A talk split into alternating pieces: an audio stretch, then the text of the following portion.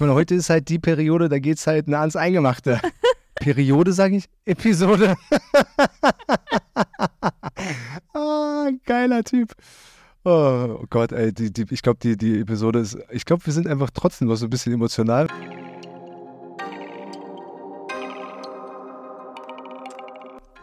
Hallo und herzlich willkommen bei Die Eltern-WG, das Experiment. Der Podcast für alle Eltern, die sich als Paar verloren haben und gleichzeitig ihre Werte und ihre Vision vom Familienleben beibehalten möchten. Team trotz Trennung. Kann das funktionieren? Welchen Herausforderungen werden wir begegnen? Welche haben wir bereits gemeistert? Wir verfolgen unsere Vision von Familie mit diesem Modell, solange wir von ihm überzeugt sind. An diesem Experiment möchten wir euch gerne teilhaben lassen. Wir sind Johannes und Carola Queller, Eltern von zwei wundervollen gemeinsamen Kindern und einem Bonuskind. Zehn Jahre haben wir uns als Paar begleitet, davon sieben Jahre verheiratet. Als Sportexperte und Coach verhilft Johannes den Menschen zu mehr Bewegung und einem gesünderen Leben. Caro unterstützt mich dabei und befindet sich gleichzeitig in der Ausbildung zur Trainerin der gewaltfreien Kommunikation nach Marshall Rosenberg, ihrem Herzensthema. Heute sprechen wir über ein Thema, das euch wohl mit Abstand am meisten bewegt. Was tun wir, wenn wir jemanden kennenlernen, wir uns verlieben oder jemanden daten? Wie gehen wir damit um? Wollen wir uns davon erzählen? Oder bringt das die Eltern-WG zum Scheitern?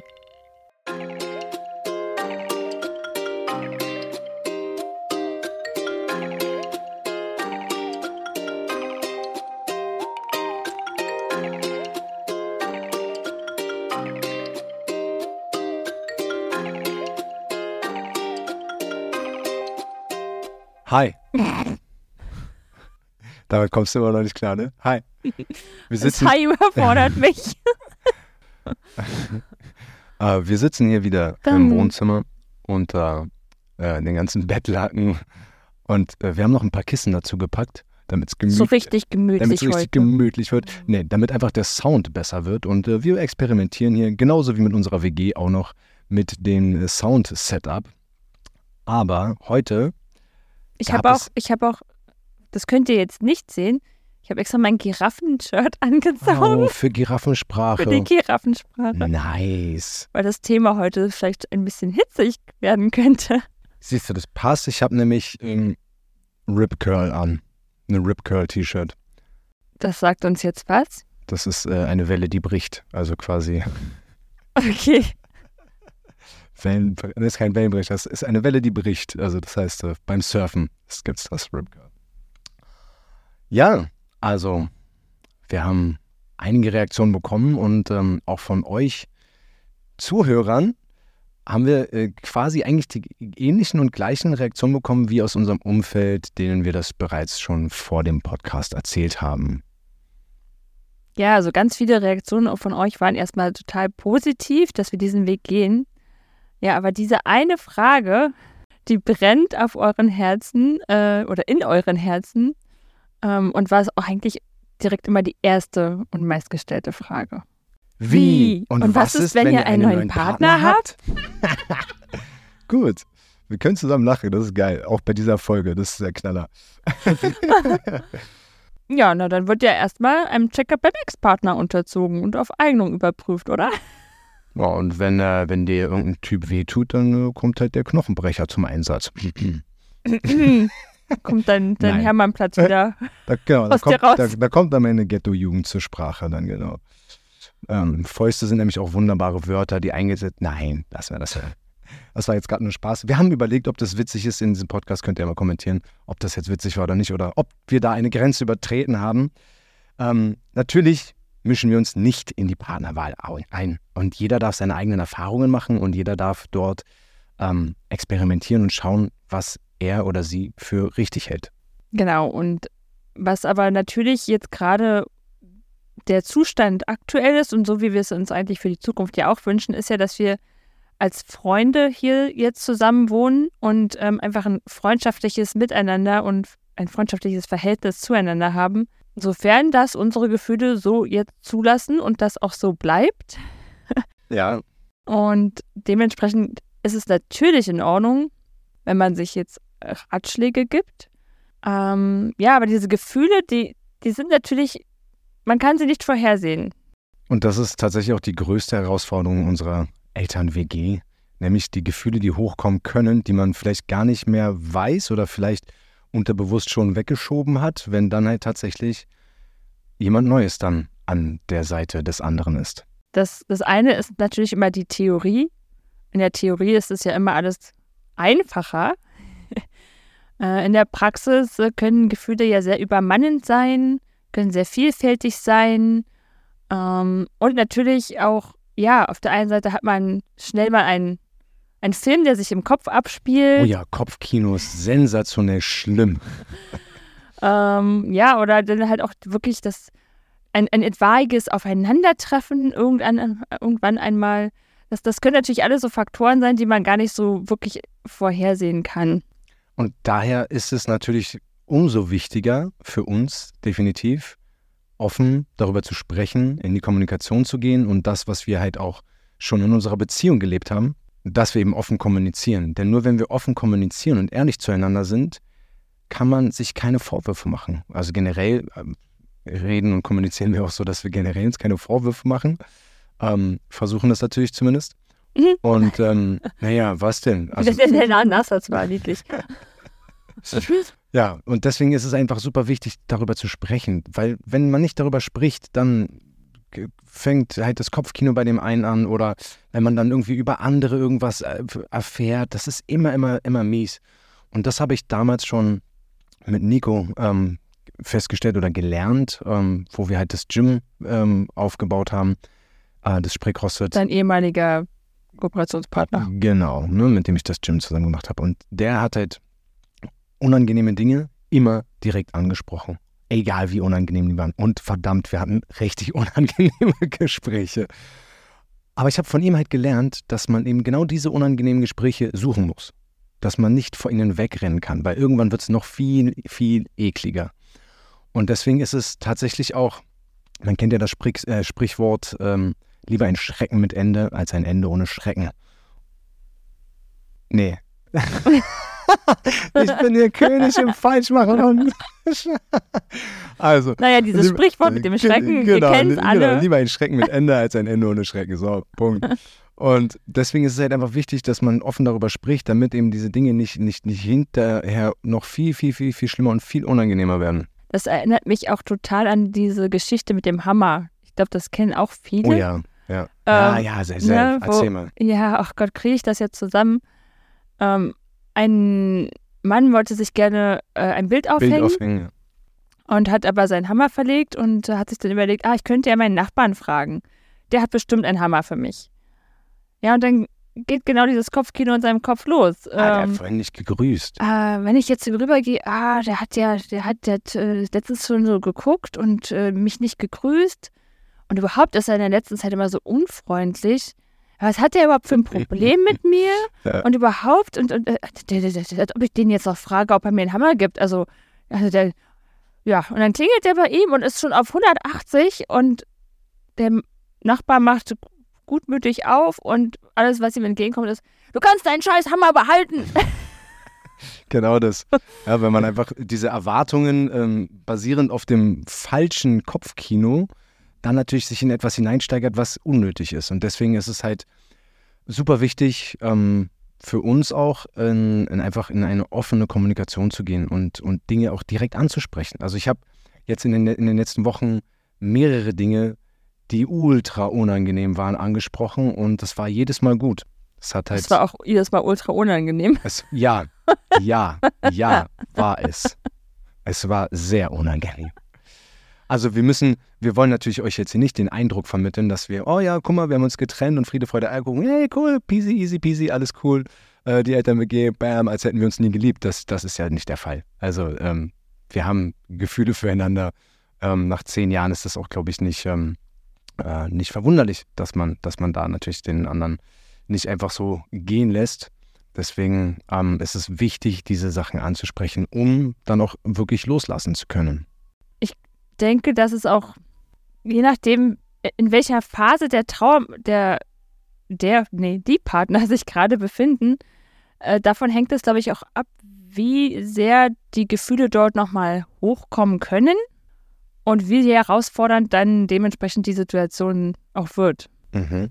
Es gibt ja diese Fünf Phasen fünf der Trauer. Phasen der Trennung, genau. der Trennung. Und also vielleicht gibt es auch mehrere Modelle, aber das ist so das mir bekannte Modell, dass es so diese typischen fünf Phasen gibt, die man halt mehr oder weniger alle durchläuft. Ne? Ja. Die eine vielleicht stärker, die andere vielleicht weniger stark. Ähm, aber du- grundsätzlich durchläuft man diese Phasen.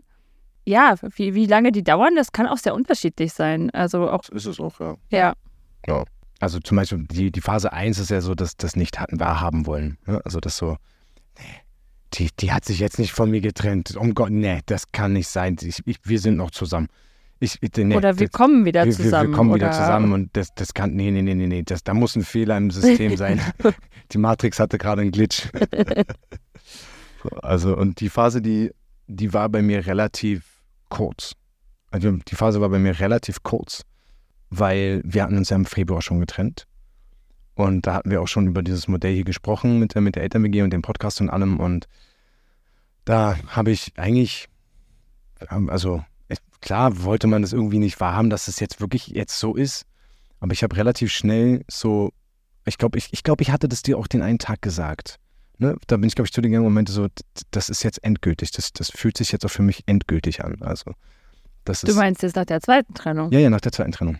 Ja. Ja, also das, da kam ich dann, und deswegen meinte ich ja, bei der zweiten Trennung, ne, da- war so diese nicht warmen Phase, war sehr kurz bei mir und irgendwie auch nach, ich weiß nicht, wie vielen Tagen, hatte ich ja dann direkt schon gesagt, so, das, also, das ist halt, das ist jetzt endgültig. So. Äh, Das war relativ kurz diesmal. Aber danach kommt ja eine viel schönere Phase. ja, da kommen dann die, also Emotionen. die ganzen, die ganze Palette an Emotionen. Gefühle, ja.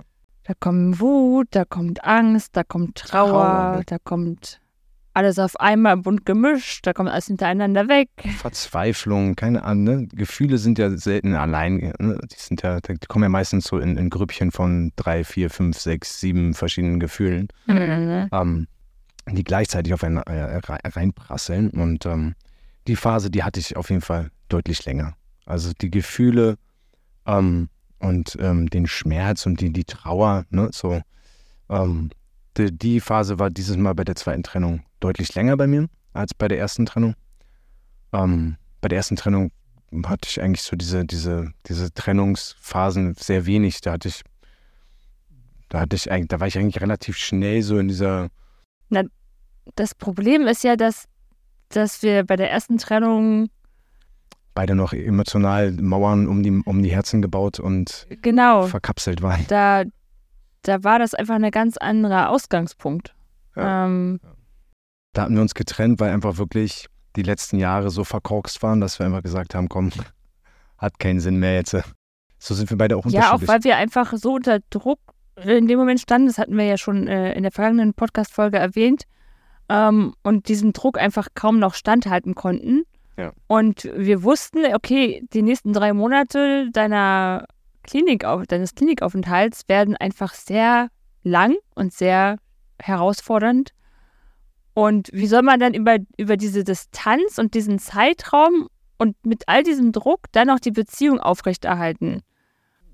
Wir waren einfach, glaube ich, in der Situation so überfordert, dass wir deswegen auch so diesen Weg äh, als, als erleichternd gesehen haben. Ja, da war, also da bei der ersten Trennung war ne, instantly der Druck weg. Wir hatten uns ähm, im, im Februar getrennt. Ende Mhm. März bin ich zur Kur. Oh, zur Reha, nicht Kur. Mhm.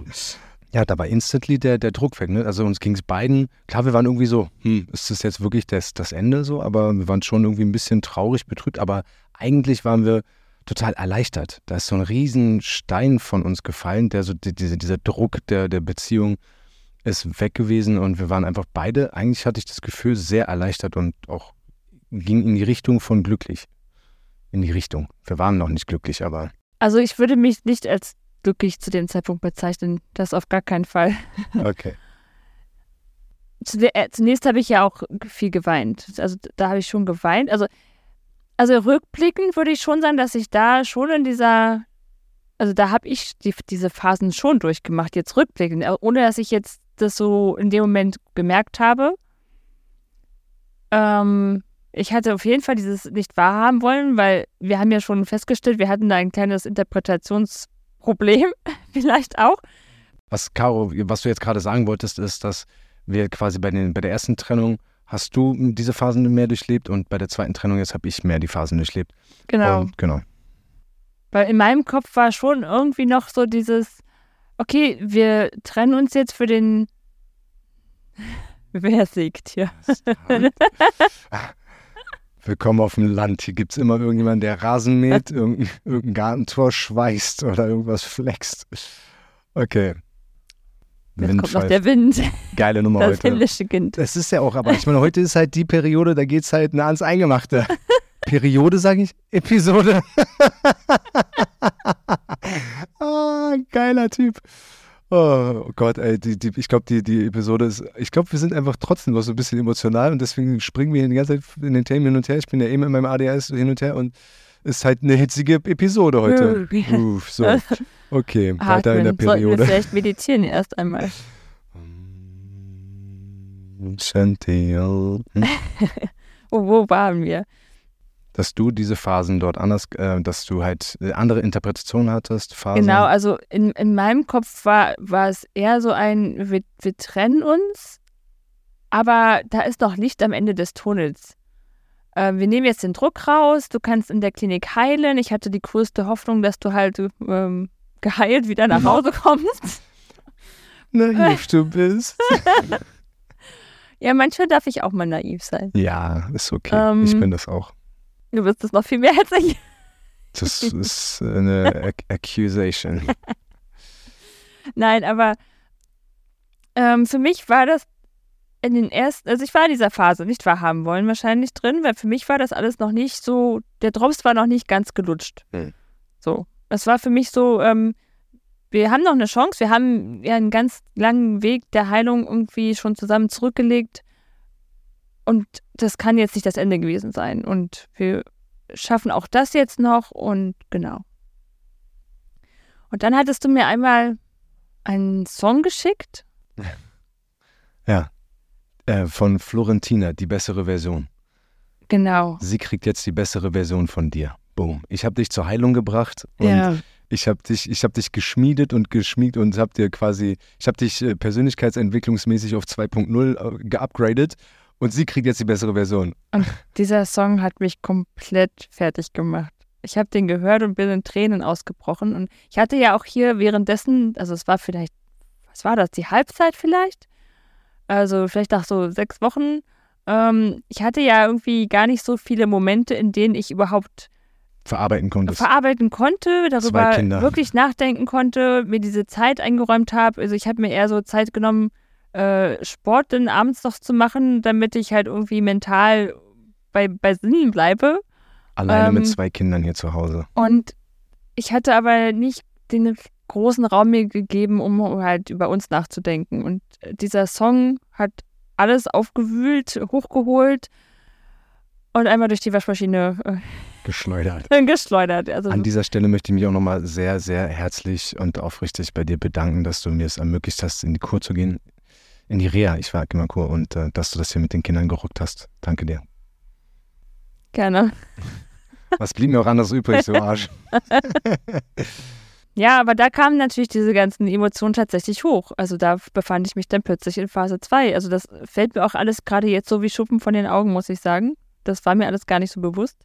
Aber ja, da hatte ich dann Wut, Angst, Trauer, alles zusammen. Verzweiflung.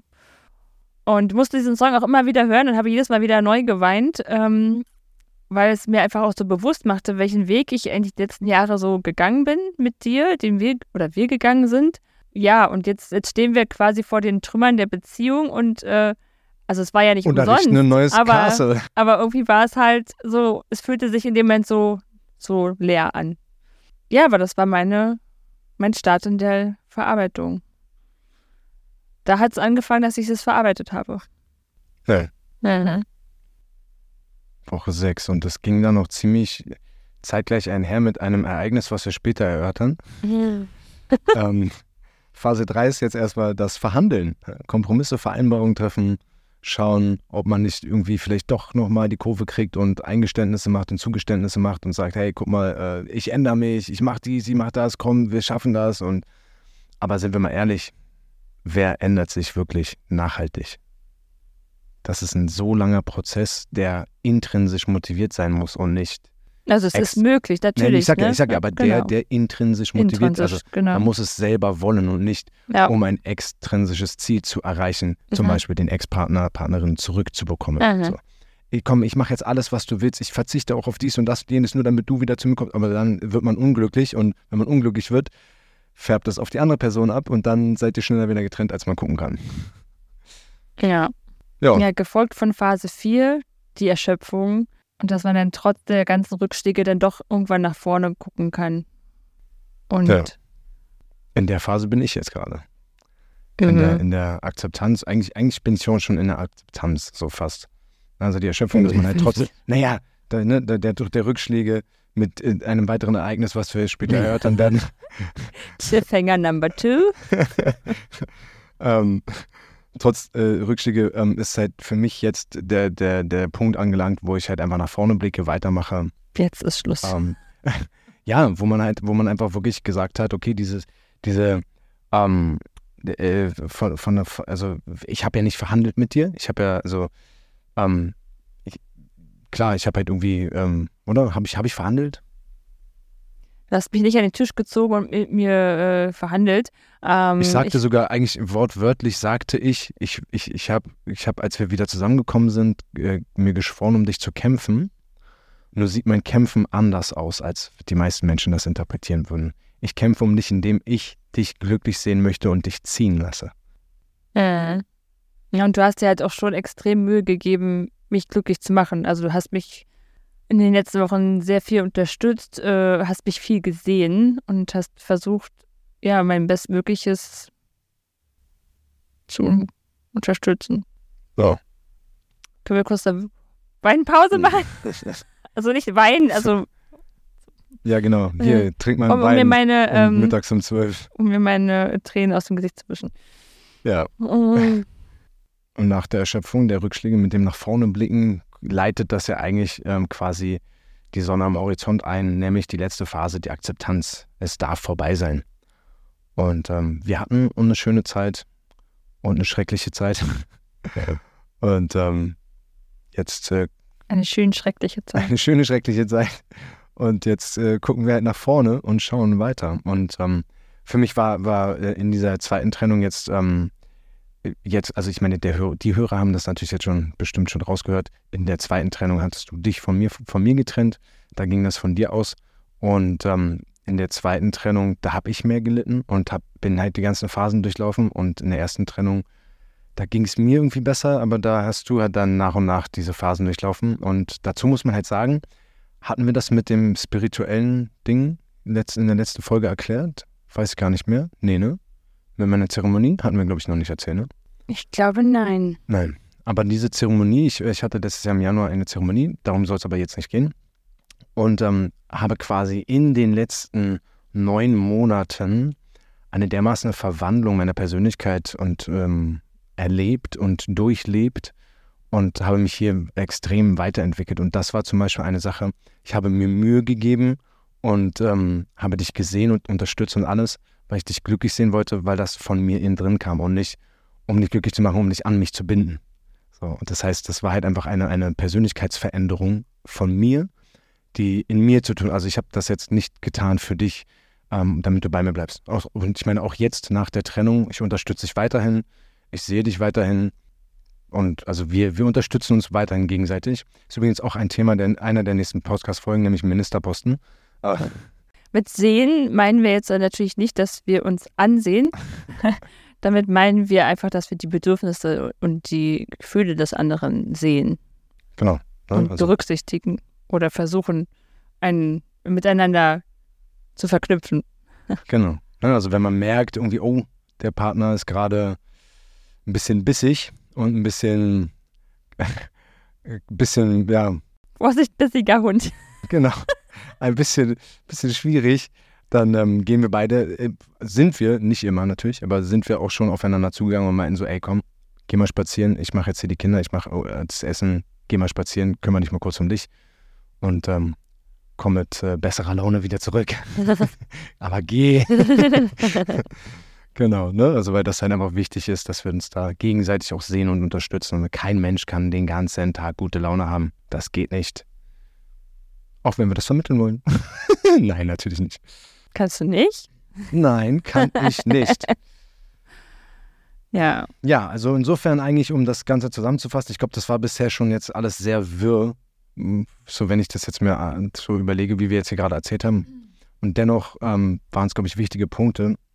Ähm, wichtig ist, glaube ich, diese, diese Phasen der Trennung ähm, und den, das, dass man das berücksichtigt, wenn man ähm, wenn wir darüber sprechen, dass man respektvoll und offen miteinander kommuniziert. Ne? Also wenn ähm, die Gefühle gerade extrem, äh, extrem, wenn, wenn der Partner gerade in einer extremen Wutphase ist, wo die halt die ganzen Emotionen gerade hochkommen und man dann mit Vorwürfen um sich wirft, dann platzt die Bombe. Also ich glaube, da, da bedarf es zwei sehr, sehr, sehr guter GFK-Coaches, äh, ja, gewaltfreie Kommunikation, Menschen, die halt da irgendwie in, in diesem Business oder in diesem Metier unterwegs sind, damit das dann nicht explodiert. Weil das ist, glaube ich, also so Emotionen, wenn Emotionen auf Vorwürfe treffen. Ui. Oder man sollte halt einfach vielleicht schon in dem Prozess schon ein bisschen fortgeschritten sein, dass man die GfK schon ein paar Jahre lang als Begleiter im Leben hat, so dass man da zumindest, wenn man merkt, dass es so hochkocht, dass man merkt, okay, warte, stopp, ich habe das gerade mit den Wolfsohren gehört. Ich, ich lasse uns mal nochmal mit den Giraffenohren hören. Und, und generell einfach auch das, was wir ja auch mittlerweile einfach auch ähm, uns in unserer Beziehung angewöhnt haben, ist das Nachfragen. Ich genau. habe gehört, dass das oder ich habe verstanden, dass das, das.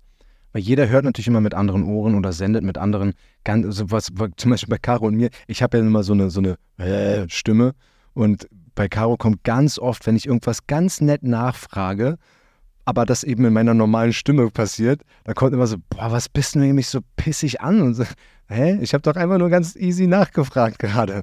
Aber deine, deine Stimme, deine Tonlage war halt, ne? Es, es kommt auf, ne? Der Ton spielt die Musik. Und deswegen ist es da immer ganz wichtig, halt immer nachzufragen, ähm, ich habe verstanden, das so und so und so. Das, das ist auch gar nicht unbedingt nur deine Stimme, das ist ganz oft einfach die Fragestellung, ich, ich kann das gar nicht so genau beschreiben, aber das ist, du hast eine ganz spezielle Art zu fragen. man, man sagt ja auch immer, dass, dass, man, ähm, dass man andere Menschen so behandelt, wie man selber behandelt werden möchte oder das so machen sollte. Und für mich ist es natürlich, ich, ich, gut, jetzt kann man sagen, in Deutschland, es gibt kein Ghetto, gibt es auch nicht. Aber ich sag mal so, in den 80ern, als einer der wenigen Deutschen einem türkisch-arabischen Viertel in, in Berlin aufgewachsen, am Hermannplatz. War spaßig. Und da herrscht natürlich ein anderer Umgang. Und äh, das ist natürlich meine komplette Kindheits- und Jugendphase gewesen. Das heißt, das hat mich sehr, sehr stark geprägt. Dass ich heute hier jetzt nun so eloquent reden kann, äh, war sehr viel Arbeit. und deswegen bin ich natürlich im Alltag, wenn dann irgendwelche, irgendwelche Fragestellungen oder wenn, wenn, wenn ganz normaler Alltag ist, dann, dann rutschen mir natürlich dann auch entsprechend äh, nicht rutschen die Sachen raus, sondern mir fallen einfach Wörter weg, sodass dann eine Fragestellung häufig dann nur noch aus zwei, drei Wörtern besteht. Und das ist, glaube ich, dann das, was du so, warum, warum bist du so pissig so, ne? Da so. fehlt ein bisschen. So, genau, genau. Und ähm, ja, aber deswegen ist es Noch umso besser wichtiger. Ist, ist ja, wenn der Rest im Kopf passiert ist, ne? Habe ich dir doch gesagt. Ja. Der Rest ist in deinem Kopf passiert. Ja, ähm, nee, aber tatsächlich, da hat Caro recht. Ähm, ganz, also ganz häufig denke ich in meinem Kopf irgendwas und mein ADHS hat es aber nicht übers Herz gebracht, das über, über den Mund auszuspucken. Das heißt. Äh, also da fehlten dann fünf Schritte zuvor und ich habe dann die letzte, den letzten Schritt habe ich dann mündlich verbal kommuniziert bekommen und fragte mich so. Was ist hä? los mit dir? und dann, dann reagiert sie halt so, hä, was ist denn so, hä? Und dann denke ich mir, ich habe dir das doch gerade alles erklärt, aber was stimmt nicht mit dir? Ach so, war das nur in meinem Kopf? Ja, genau. Dann, dann ist mir aufgefallen, oh, ich habe die ersten vier Sätze eigentlich nur in meinem Kopf gedacht, habe nur den fünften ausgesprochen. Aber dementsprechend ähm, muss man einfach auch sagen, dass ähm, wir jetzt super mit diesem Thema Dating und allem umgehen können, ähm, weil wir eben auch mit den Phasen entsprechend ähm, durch sind. Naja, wobei. Nicht ganz. Also ich glaube, es ist halt ganz abhängig immer davon, wo, an welchem Punkt der Verarbeitung eben man gerade steht. Also der Zeitpunkt Was ist hast, du gerade, entscheidend. was hast du gerade von mir verstanden? Das ist und doch das, die was ich... Kommunikation ist ebenso entscheidend. Und ich glaube, wir standen ja noch nicht beide, äh, wir waren ja noch nicht beide mit den Phasen durch, Ja. sondern du befandest dich eigentlich noch mittendrin. Ja. Und äh, aber wir haben zum Glück die Kommunikation gut hinbekommen, sodass, sodass ich dir eigentlich auch dann geholfen habe durch die Phasen hindurch. Kann man das so sagen? Ja, kann man, weil Also vielleicht fangen wir mal dort an. Im Februar hatten wir ja uns Regelungen überlegt, wie wir mit dem Thema umgehen wollen. Also nach, oh, nach, wir kommen endlich zu dem Thema, was ihr hören wollt. also wie wir nach der ersten Trennung kommunizieren möchten über mögliche neue Liebschaften. Dates, One-Night-Stands, Über alles, was über- Affären. Über alles, was über ein One-Night-Stand hinausgeht, weil wir uns da zu dem Zeitpunkt dachten, okay, ein One-Night-Stand müssen wir jetzt nicht be berichten. Das würde Genau. dem anderen halt Das wehtun. Würde einfach nur wehtun, ja. Also Und das zu welchem Zweck? Weil es ist ja einfach nur ein One-Night-Stand. ja, genau. Es ist ja einfach nur die, die Befriedigung der ähm, animalischen Triebe in, in dem Menschen. Und, Schön. Ähm, da, aber da sind ja auch Männer und Frauen unterschiedlich, was Sex angeht. Genau, ja, Männer stürzen sich ja deutlich schneller und häufiger in, Sexuelle Abenteuer. in sexuelle Abenteuer, während die Frauen ja deutlich mehr Zeit benötigen, um erstmal zu verarbeiten, um wirklich final abzuschließen und sich dann erstmal auf jemanden Neues wieder einlassen zu können. Außer man hat sich schon eigentlich, also man sagt ja, dass Frauen sich, wenn, wenn Frauen sich trennen, dann haben die sich eigentlich schon eine ganze Weile vorher in der Beziehung schon verabschiedet. Dann ist es halt so, dass dann auch Frauen natürlich, wenn sie der ähm, schlussmachende ähm, Partner sind oder der, der schlussmachende Mensch sind, dass sie sich dann auch schneller, das habe ich jetzt äh, auch schon häufiger gehört, ne, dass, dass äh, die Frauen entsprechend nach Trennung ähm, schnell wieder dabei waren. Habe ich mal gehört, bei Tinder zum Beispiel. Ich glaube, dass es nicht unbedingt die Regel ist. Aber es hängt wahrscheinlich wieder ganz individuell von den Individuen. Wir haben beide sehr wenig geschlafen. Und es lag nicht an einer ganz bestimmten Sache. Es hängt von den individuellen Umständen ab. Genau. Ja, aber nach der ersten Trennung war es dann tatsächlich ja so, dass es ganz typisch auch sich so ergeben hat. Wobei ich da mal sagen muss, dass du immer noch, ähm, immer noch kopfschüttelnd herumrennst und fragst, wie schnell hast du bitte schön eine andere äh, weggenietet? ähm, ich würde mal sagen, wir haben uns im Februar getrennt, März, April, Mai und das war ja so Ende April, Anfang Mai, das war ja der letzte Tag im April. Das heißt, das waren ja dann schon drei Monate Während du ja aber der ja schon, Trennung und f- in uns also und, und während Januar. du schon bei Tinder unterwegs warst eine ganze Weile. ja, natürlich, aber Also ab, du, warst ja, du hast dich ja schon sehr schnell mit jemandem getroffen. Das war nicht nach drei Monaten, das war nach zwei Wochen. nach zwei Wochen Nach zwei Wochen Abwesenheit. Ach, Abwesenheit. Ja. Aber das, ja, zwei Wochen Abwesenheit sind aber auch schon mal zwei Monate später. Vielleicht. Das war zwei Monate später. Also ich habe nämlich zwei Monate naja, sechs, später. sechs Wochen. So. Also wenn wir so genau sind, dann waren es sechs Okay, Wochen. sechs Wochen und dann kam es eben fast drei Monate später erst, ähm, oder? Äh, aber ich weiß ja aber jetzt auch gar nicht, wie genau die Umstände waren. Auf jeden Fall hattest du dich ja bei Tinder angemeldet und Genau, weil mir halt entsprechend ne, der animalische Trieb. für mich äh, war einen das Mann, schnell. Ja. Für mich war das sehr schnell, weil du, ja, bevor du gingst, haben wir hier noch zusammen gebacken für den, für den Fisch zum Mhm. Geburtstag. Unser, unser Ritual, die Nacht vor dem Geburtstag, große Backaktion bis in die Nacht und Schmücken und Geschenke und so. Und da hattest du mir noch gesagt, du willst ja eigentlich nur mich und du willst mit niemandem anderen. Und ähm, das war ja natürlich auch mitten in meiner Nicht-Wahrhaben-Phase, war das natürlich so die Klingt. Bestätigung, ähm, dass, dass das halt äh, noch so weitergeht und dass du halt noch bei mir bist und dass, dass wir einen Weg finden. Deswegen hatte mich das dann natürlich sehr überrascht und war für mich schnell, für, für mich Schneckchen war das dann schnell, dass du dann plötzlich sagtest, okay, jetzt, äh, ich war bei Tinder schon da angemeldet, habe mich mit der und der getroffen und ähm, ja, das war dann für mich hart. Man merkt, wir werden schon ein bisschen emotionaler jetzt gerade. ja, wir hatten, muss man halt auch dazu sagen, im Januar, ich glaube, das letzte Mal, als wir intim wurden, war mein Birthday-Sex. Und dann ähm, war ja quasi Februar, März, April, äh, ja, ja, also in vier, vier Monate lang habe ich ja quasi dann auch, äh, äh, sag, wie, wie, wie spricht man das jetzt aus? Also sind wir jetzt hier richtig salopp und sagen, voll die Flinte gekriegt?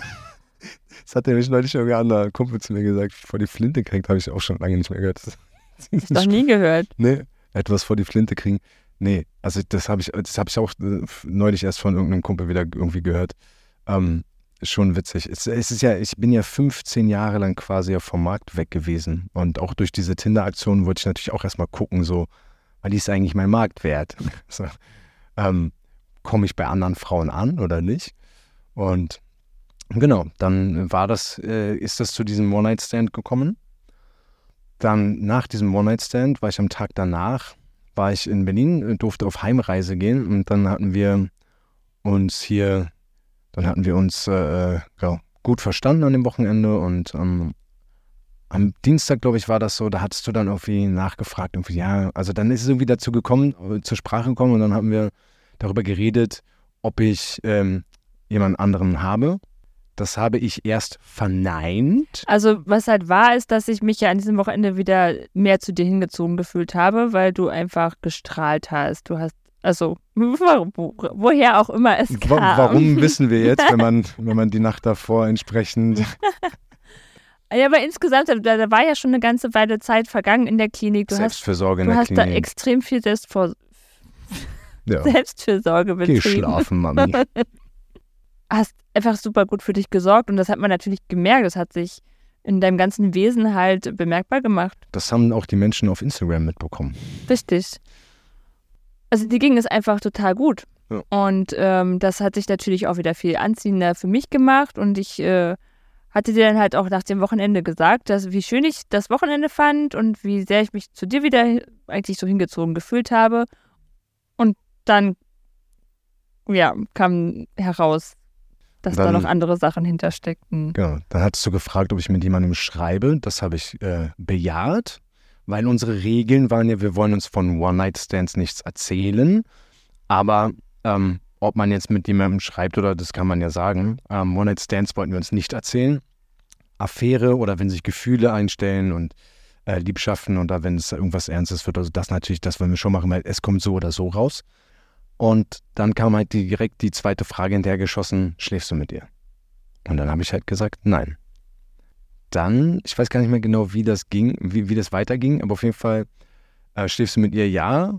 Ähm, dann bist du erstmal zusammengebrochen und hattest erstmal äh, Schmerzen und also viel, viele Emotionen, also Gefühle. Es, also ich weiß nicht mehr wie genau, wie das Prozedere da war. Ich glaube, das ist jetzt auch wahrscheinlich nicht so entscheidend, wie jetzt unsere Kommunikation nee, nee, genau aber, war. Naja, doch. Es war, ein, das, das war ein ziemliches Hin und Her. Du wolltest es mir erst nicht sagen und dann hast du es mir halt nachher naja, doch gesagt. Genau, und, aber genau das ist eben nicht, nicht jetzt so, das ist jetzt gar nicht so wichtig, doch genau das ist ja wichtig für den Zuhörer jetzt, ähm, dass, dass, und Zuhörerinnen, dass die, dass die ähm, ja genau wissen, okay, aber wow, okay, jetzt wird es spannend. So, äh, er, also sie hat gefragt oder hm, und ähm, weil können, können wir, eigentlich können wir das ja sagen. Ne? Also ganz konkret war das ja so, dass ähm, äh, Caro mich äh, mir geschrieben hat, von wegen so, hättest du etwas gestartet an diesem Wochenende, hätte ich nicht, hätte ich nicht widerstehen können.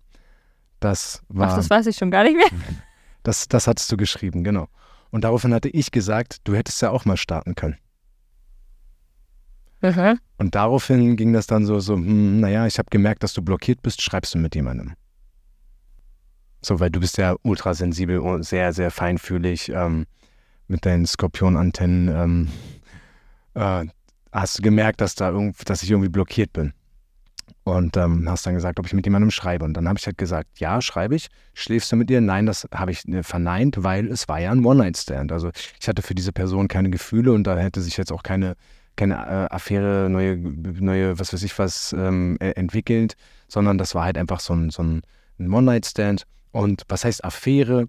Ähm, vielleicht hätte ich da während des Klinikaufenthalts da halt vielleicht noch sich, vielleicht hätte sich da noch mal was ergeben zum zweiten Mal oder sowas, aber sonst war das halt, das Ding war eigentlich so abgeschlossen. So. Und dann haben wir halt einfach äh, darüber weiter kommuniziert und haben eigentlich so festgestellt, wow, wir lieben uns eigentlich noch total. Richtig, richtig doll. Und da im, im Mai ist, da habe ich dann festgestellt, dass äh, auf, aufgrund auch dieser Zeremonie, die ich im Januar hatte, dass nach und nach diese Zeremonie die, die, diese, diese Steinmauer um mein Herz gelöst hat, diese Bro die Brocken darunter gehauen hat. Und dadurch bin ich viel mehr ins Fühlen gekommen. Und dann habe ich im Mai festgestellt, wow, so fühlt sich das an. Und habe festgestellt, dass ich eigentlich Caro noch total doll liebe. Und sie hat festgestellt, wow, doch, da ist auch noch total, war es ja auch noch in der Verhandlungsphase. Ähm, und dann haben wir halt beschlossen, dass wir es nochmal versuchen. Ja, also wir hatten quasi beide aus, aus diesem ganzen Selbstschutzthema heraus uns nach und nach so eingemauert, kann man eigentlich so sagen. Ja. Weil wir uns ja durch die ganzen Verletzungen einfach ja zurückgezogen haben. Und so war es natürlich total schwierig, dass wir eine, eine funktionierende, gute Partnerschaft halt zusammen hatten. Also so war jetzt jeder so der, der Ansicht, okay, er liebt mich gar nicht, okay, sie liebt mich endlich gar nicht. Und dann haben wir in dem Moment gemerkt, okay, da sind doch noch viel mehr und viel stärkere Gefühle, als wir jemals jetzt für möglich gehalten hatten. Genau. Und dann haben wir es auch nochmal probiert. Ja. Und ähm, ja, sind dann, äh, da, beziehungsweise haben erstmal noch sehr viel Kommunikation gehabt. Ne? Also von dir kam ja auch ähm, immer wieder die berechtigte Frage, warum hast du mich angelogen, als ich dich gefragt habe, ob du mit dir schläfst? Und ich habe halt immer wieder auf die Paragraphen unseres Vertrages verwiesen. Wir haben uns gesagt, wir wollen über One-Night-Stands nicht reden. Äh, das heißt, ich war dann halt auch in einer echt, in einer super miserablen Lage, einfach weil ich, ich hatte, ich wollte dich gar nicht anlügen. Ich wollte dich nicht anlügen. Und gleichzeitig wollte ich äh, halt natürlich auch dich nicht verletzen. Ähm, und habe halt dann einfach an diesen, an unserer Vereinbarung festgehalten. Und ähm, ja, wir haben dann ähm, einfach auch festgestellt, dass wir von unserer Trennung, von der ersten Trennung im Februar, unterschiedliche Interpretationen hatten. Ich, äh, wir haben uns getrennt und für mich war das halt, wir trennen uns und sollte uns das Schicksal irgendwann wieder zusammenführen, wird sich das so ergeben und bis dahin gelten Paragraph 1, 2, 3. und für dich war das aber anders. Du hast es anders interpretiert. Für mich war da auf jeden Fall noch viel, viel mehr Hoffnung, dass das halt auch wieder zueinander findet. Also ich bin eigentlich davon ausgegangen, dass wir jetzt dich zur Heilung schicken, ähm, du dort erstmal die Zeit hast und den Raum für dich zu sorgen. Und ohne Druck der Beziehung dann einfach für mich ganz zu sein. Genau, und äh, das halt wirklich das, das Beste auch dann einfach dort halt aus, dieser, aus diesem Aufenthalt herausholen kannst. Wir dann halt mit, ja, der J-Version 2.0, ähm, ja, wieder nochmal einen Versuch starten könnten. Natürlich nicht in Stein gemeißelt, aber für mich war, war diese Hoffnung halt so viel stärker und diese Annahme so viel mehr vorhanden als bei dir. Ja. ja. Mhm. Und allein dadurch hatte man ja wieder unterschiedliche Vorstellungen. Mhm. Dadurch kam natürlich von dir auch berechtigterweise, boah, wie kannst du schon nach so kurzer Zeit, wir waren, und ich habe immer gesagt, wir sind getrennt und ich habe auch meine Bedürfnisse. Ich hätte halt nicht im Traum irgendwie an einen anderen Mann zu dem Zeitpunkt gedacht. Von daher ja. war das für mich einfach so weit weg und ich war einfach perplex und irritiert, dass bei dir das jetzt so schnell möglich war. Und vielleicht auch, auch, auch, auch neidisch, weil ich ja da quasi alle Zeit der Welt hatte, um mich um mich zu kümmern. Du bist hier und, und gehst mit, mit äh, wehendem Mast, äh, Flagge irgendwie mit dem Schiff unter und, und managst irgendwie Arbeit mhm. und Kinder und Alltag und ich würde es nicht, ne, ich nicht, würde nicht neidisch, neidisch aber sagen, nee, nee, nee, neidisch nicht, aber ähm, aber ich habe die Welt halt nicht mehr verstanden. Ja. ich war wirklich stark irritiert darüber haben wir dann halt sehr viel gesprochen, kommuniziert, ähm, Missverständnisse aus dem Weg geräumt und haben es nochmal neu versucht. Und dieser Neustart war extrem schön. Allerdings nur einige Wochen, wenige Wochen. Weil dann. Ja, wir waren einfach erstmal schon voller Euphorie und ähm, Glückseligkeit. Ja. Ähm, nur als da, zu dem Zeitpunkt warst du ja noch nicht ganz wieder zu Hause. Ich weiß, wie lange war es denn da noch? Zwei, drei Nein, Wochen? das war im noch. Mai und ich bin ähm, Ende Juni gekommen, also es waren noch sechs Wochen. Das war ziemlich War das genau doch so lange? Das war noch fast die Halbzeit, ja. Hm, okay. Obwohl, nee, al- also Hm. an dem Zeitpunkt, wo wir uns äh, dazu Ich entschieden glaube, haben, noch war einen es Monat ungefähr war das dann noch. in fünf Wochen. Ja, Ja. sechs Um, fast. Stop. Wie lange seid ihr zusammen? Seit fünf Jahren, sieben Jahren, fünf, sieben Jahre. Anyways, wir sind, ähm, du warst dann wieder zu Hause und äh, ich habe natürlich auch erstmal total genossen, dass du wieder hier warst und äh, dass, dass Dass ich den Rasen mähen konnte und den Haushalt schmeißen mit. ich habe einfach mal festgestellt, wow, was war das für eine Wahnsinnszeit, Ja.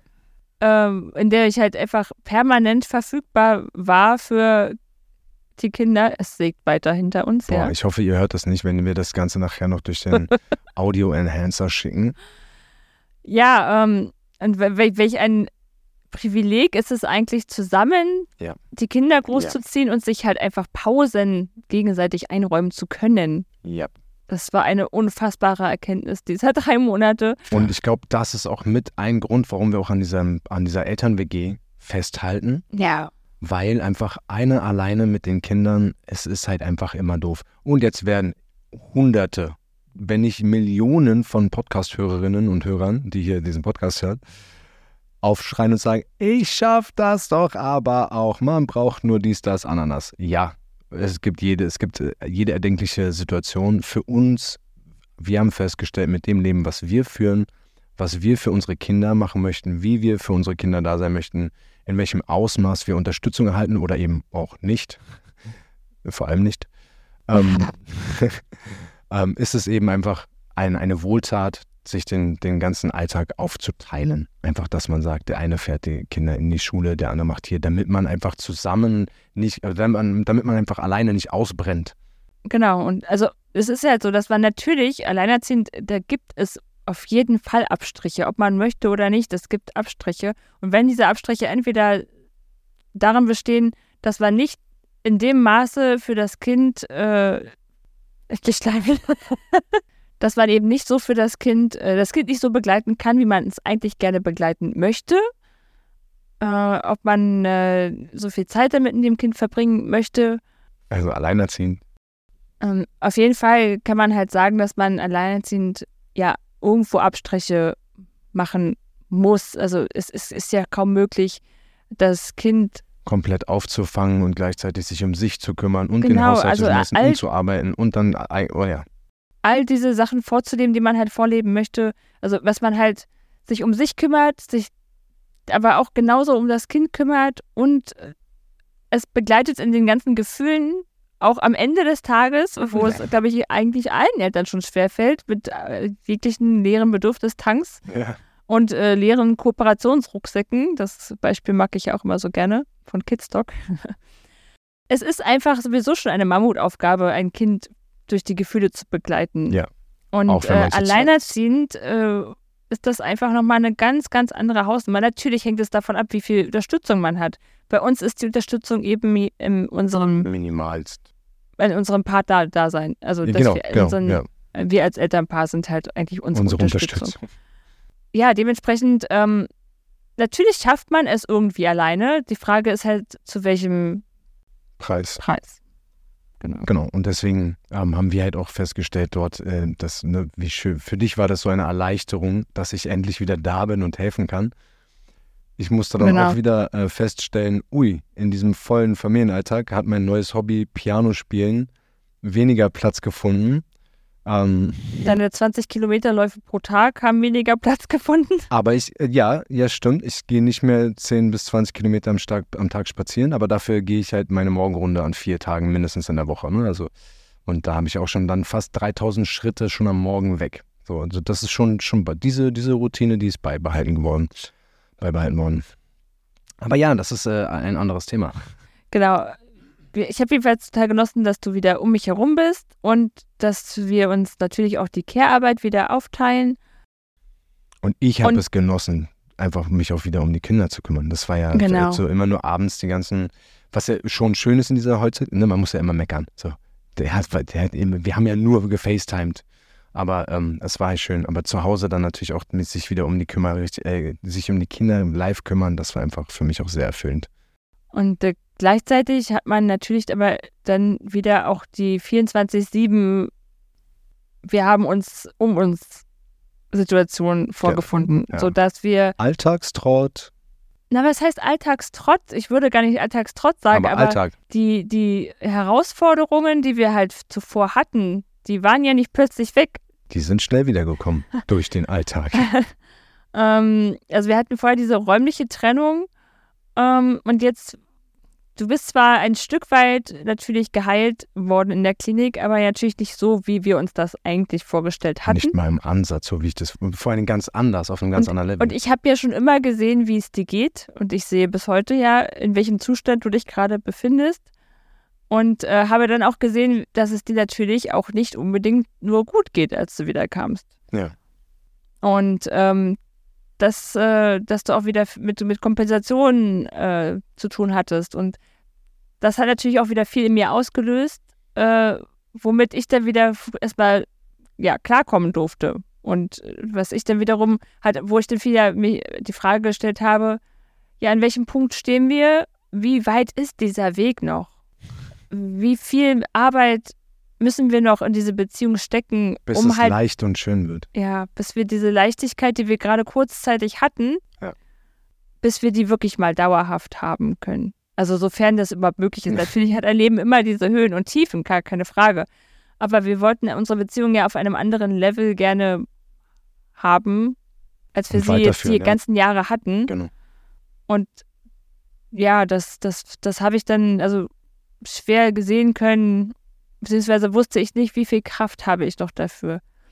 Das war aber eher so eine unterbewusste Frage. Ich habe mir die gar nicht so bewusst gestellt, aber mein Herz sagte die ganze Zeit, ja, ich möchte die, die Familie mit dir hier weiterhin haben, ich möchte die, die Beziehung weiterhin mit dir haben, weil wir auch gerade gemerkt haben, da sind noch ganz viele starke Gefühle in uns. Ja, nun habe ich vergessen, also beziehungsweise habe ich ganz viel unterdrückt, was mein Bauch sagt. Und mein Bauch hat eigentlich schon sehr laut geschrien, dass ich das nicht mehr kann. Dass wir beide unkompatibel sind. Ja, dass wir eigentlich nicht kompatibel sind als Beziehungspaar. Inkompatibel, nicht unkompatibel. Jetzt habe ich mich auch noch reinreiten lassen. ah. Und ähm, da habe ich lange nicht drauf gehört. Also beziehungsweise fühlte ich mich immer so, vielleicht kannst du das sogar besser beschreiben, weil du hast es gemerkt.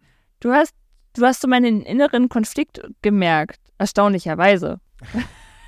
Das war nämlich neu, weil das, das konntest du früher gar nicht.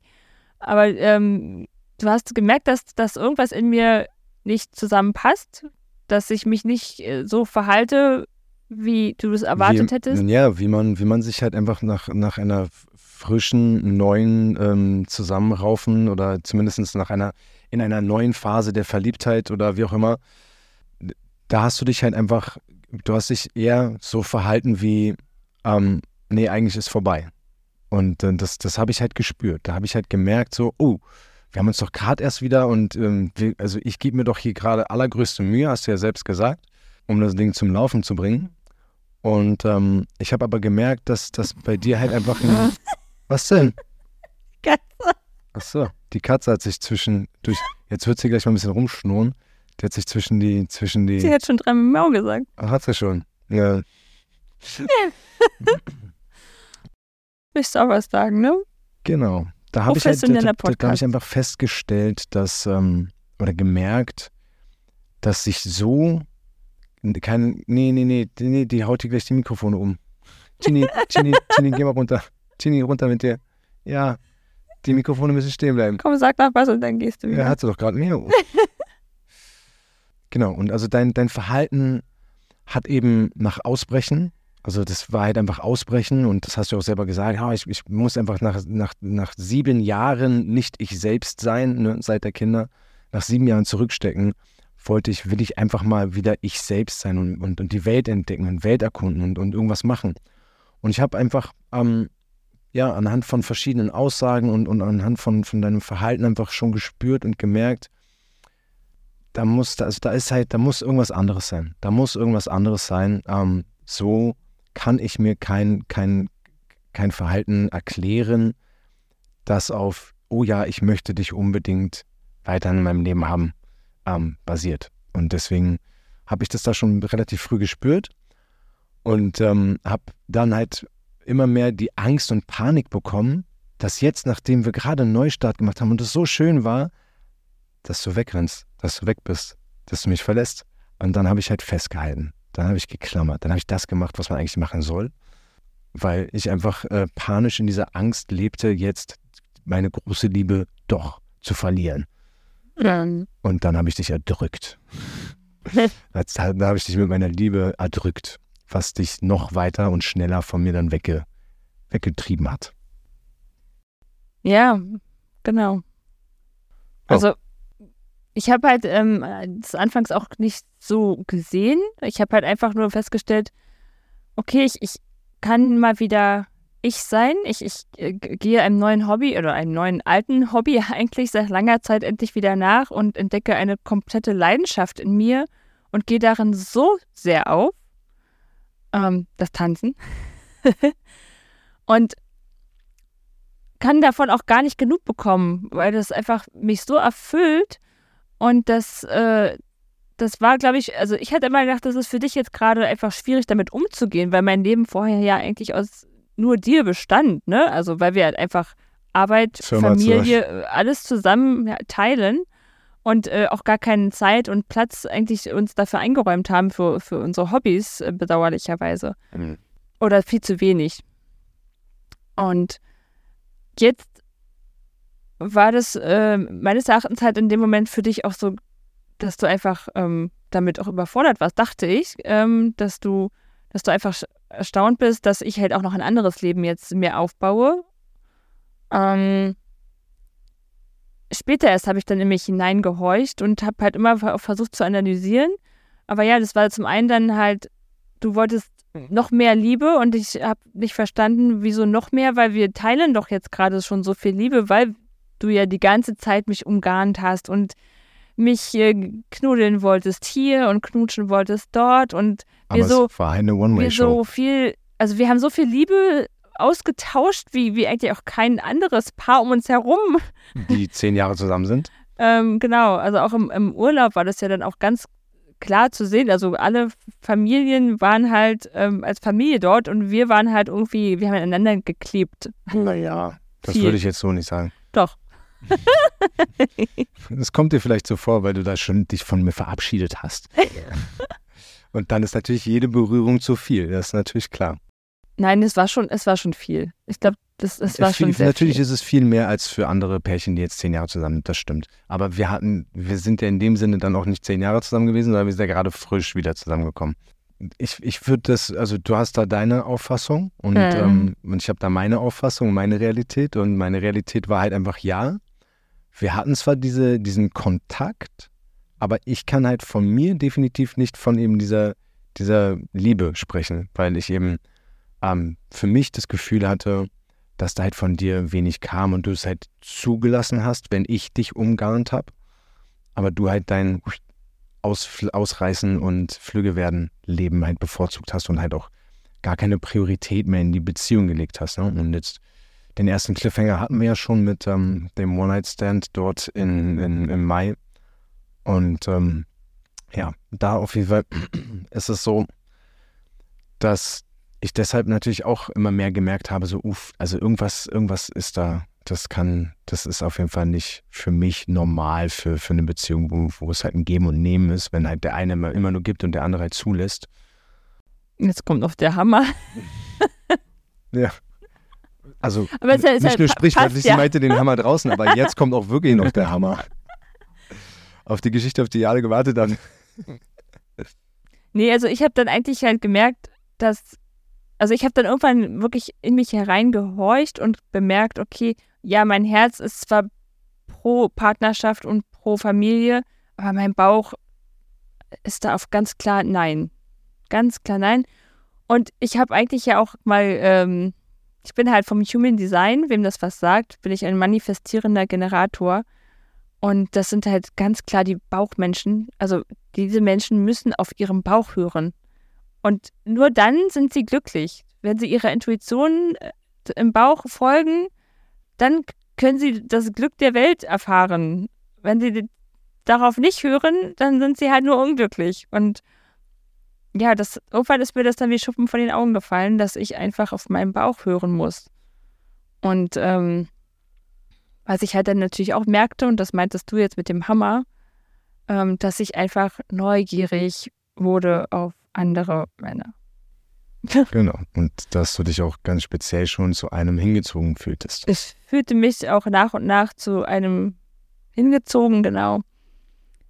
Und das hat mir dann halt einfach gezeigt, okay, warte mal, stopp, das, das funktioniert jetzt hier so nicht.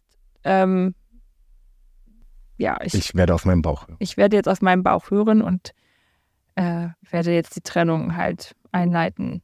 Und ja, du hattest es eigentlich schon gespürt und es war jetzt halt nicht so ganz überraschend in dem Sinne, aber natürlich hat es dich voll von den Socken gehauen.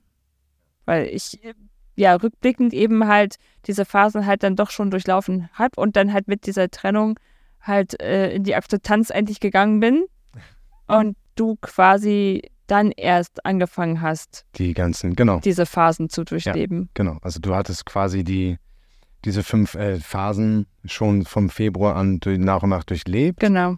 Ähm, mit dem, dass du sogar ähm, in der Verhandlungsphase dann halt es geschafft hast, dass wir quasi nochmal zusammengekommen sind. Ne? Mhm.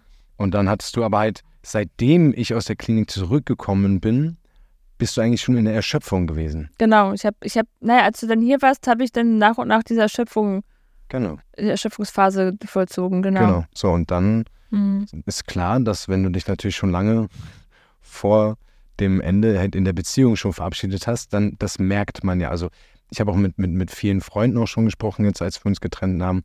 Ähm, viele haben Ähnliches erlebt. Ja, viele sagen mir auch, naja, klar, ein halbes Jahr bevor sie sich von mir getrennt hat, ähm, war sie komplett anders. Also da war die komplette Beziehung dann anders und ähm, später habe ich halt rausgefunden, dass sie da halt schon einen anderen Typen hatte und so. Mhm. Und ähm, das ist ganz häufig so gewesen, also bei mehreren Freunden von mir.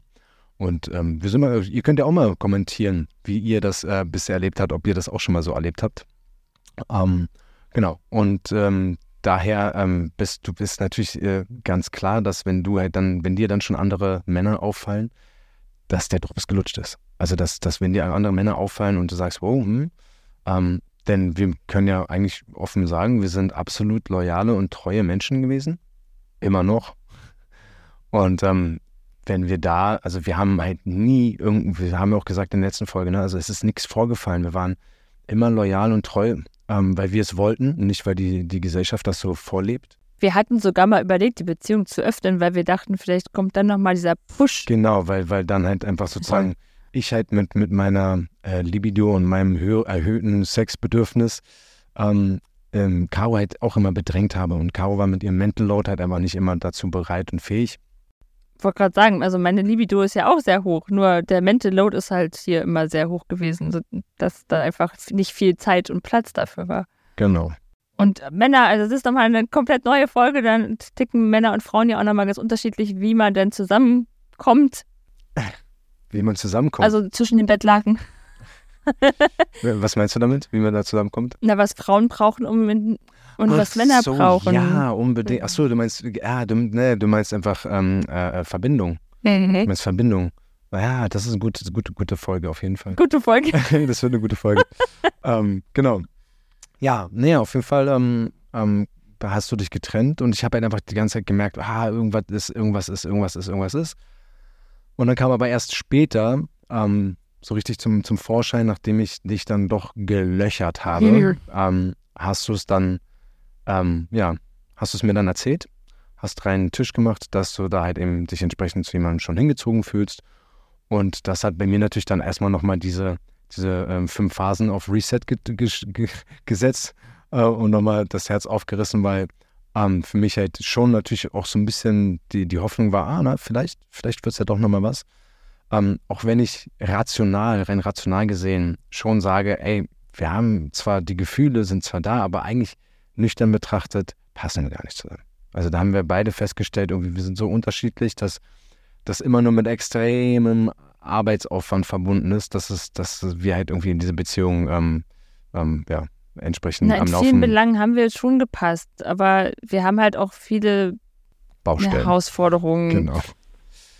Und diese, da haben wir halt einfach, wenn man das nüchtern betrachtet, einfach sagen, boah, das ist einfach so viel Arbeit, genau diese paar Punkte dann halt noch ähm, to make it work, die halt dann zum Laufen zu bringen, dass wir gesagt haben, ja, die Trennung ist schon, die ist auf jeden Fall richtig und wichtig. Ich hatte halt einfach gespürt, dass da halt was ist und ähm, war sehr dankbar, als du mir dann reinen Wein eingeschenkt hast, denn so konnte ich einfach mein Kopfkino beenden, konnte halt einfach äh, Gewissheit finden und für mich war diese Gewissheit einfach sehr wichtig, um abzuschließen. Um die, weil der, davor war ja die ganze Zeit immer noch so dieses, okay, naja, also ich lasse sie gehen, sie soll glücklich werden und vielleicht findet man sich ja nochmal zusammen in dieser Verhandlungsphase. Dadurch, dass sie mir dann reinen Wein eingeschenkt hat, hat das Es ist kurz witzig, dass du auch immer wieder dieses Sprichwort verwendest. immer. Ja, nee, sagt man doch so, oder? Dadurch, Ja, dass ja. sie Klartext gesprochen hat. Dadurch, dass sie Klartext gesprochen hat. Ja, das ist halt eigentlich das, das Learning, was wir dann hatten, was wir zumindest für unser, für unsere Kommunikation hatten, dass wir nach dieser erneuten Trennung unsere Regelungen doch nochmal überarbeitet haben und du eine komplett offene Kommunikation dir gewünscht hast. Also du wolltest dann halt über jegliches Datingverhalten und alles, was damit irgendwie in Zusammenhang stehen könnte, wolltest du gerne Bescheid wissen, weil du eben mit diesem Kopfkino so gekämpft hast. Ja. Wenn ich zum Tanzen gegangen bin, dachtest du halt, weiß ich nicht, du hattest halt Kopfkino. Und ähm, das hat dich halt, das hat dich ja so viel mehr beschäftigt als alles, was da eigentlich passiert ist, dass du dir halt gewünscht hast, äh, dass ich dir halt wirklich alles erzähle. Also über mögliche Partner, Partnerinnen. Genau. Partnerinnen. Oh, hallo. Hello, baby. Ja, nee, auf, tatsächlich, nachdem du mir da Klartext eingeschenkt hast, äh, ein, jetzt Klartext eingeschenkt. Ich bin der König im Verwursteln von. Ich mach's wie ein kranker Vogel und verpfeif mich. so, ähm, genau, nachdem du da Klartext gesprochen hast, war es für mich einfach super, weil ich eben das Kopfkino beenden konnte, konnte dann mit der ganzen Sache abschließen und habe mich halt einfach von der, von der Verhandlungsphase in die Erschöpfungsphase ähm, geschlagen, dass ich nach, nach trotz Rückschlägen einfach nach vorne blicken kann da befinde ich mich jetzt halt quasi in der Akzeptanz, dass einfach alles gut so ist und dass es vorbei sein darf. Und das, also das hat halt bei dir ja sehr starken Schmerz nochmal ausgelöst Ja, und hat ja diese, diese Phasen halt nochmal sehr angeheizt, sodass du dann eigentlich so im Turbogang so ein bisschen da nochmal durchgerauscht bist. absolut. Also, ähm, wobei, wobei, ähm, ja doch, ja doch, wenn man es so, so will. Das war halt so dieses nicht wahrhaben wollen, so fuck, ich konnte mich wirklich auf meine Intuition verlassen. Ich, mein Bauchgefühl hat mir halt einfach wirklich schon vor geraumer Zeit mitgeteilt, dass da was im Busch ist. Mhm. Und es war für mich schön und da bin ich dir sehr dankbar, dass du dann offen und ehrlich mit mir geredet hast, denn so kann ich auch weiterhin sagen, hey, ich kann mich auf mein Bauchgefühl verlassen. Ich kann mich und und weil wenn man sich nicht auf sein Bauchgefühl verlassen kann, ist es halt auch ein sehr komischer Zustand. Und ich habe die ganze Zeit gedacht, so, an mir gezweifelt. Ich habe halt gedacht, wow, hm, aber da war einfach so, okay, das hat mir, das hat mir sehr viel Vertrauen, Selbstvertrauen geschenkt, dass ich mich eben doch wieder auf mein äh, Bauch, Mhm. äh, Bauchgefühl verlassen kann. Dann kam natürlich nochmal drei Tage lang ähm, crazy die Emotionen hoch. Keine Wut, höchstens Wut darüber, dass du es mir nicht früher gesagt hast. Und gleichzeitig bin ich aber nicht jetzt irgendwie wütend auf dich. Wie kannst du nur einen anderen Typen? Nee, weil, ey, wenn das so ist, dann ist das so. Und wer bin ich, dich festzuhalten? Hab ja ich habe ja gesehen, wo noch halbwegs alles okay war, ähm, wohin das führt, jemanden festzuhalten. Nämlich genau ins Gegenteil, dass die Person dann nur noch ausreißen möchte.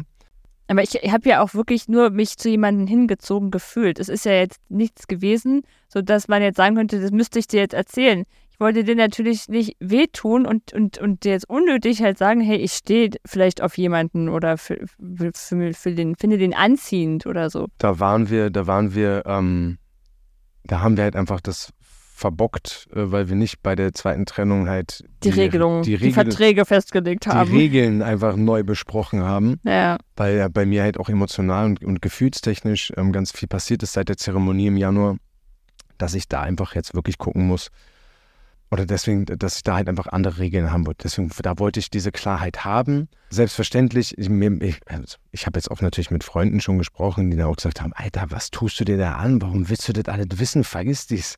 So. Und für mich war das aber wichtig, das halt einfach zu erfahren, um eben auch abschließen zu können. Um halt einfach wirklich sagen zu können, okay, ja, das Ding ist vorbei. Ähm, Klappe zu, Affe tot. Und jetzt äh, geht's weiter. Und deswegen hat mich das tatsächlich nochmal richtig im Turbogang durch die ganzen äh, Phasen durchkatapultiert, sodass ich jetzt quasi in der Akzeptanz bin und es darf vorbei sein. Wir können weiterziehen.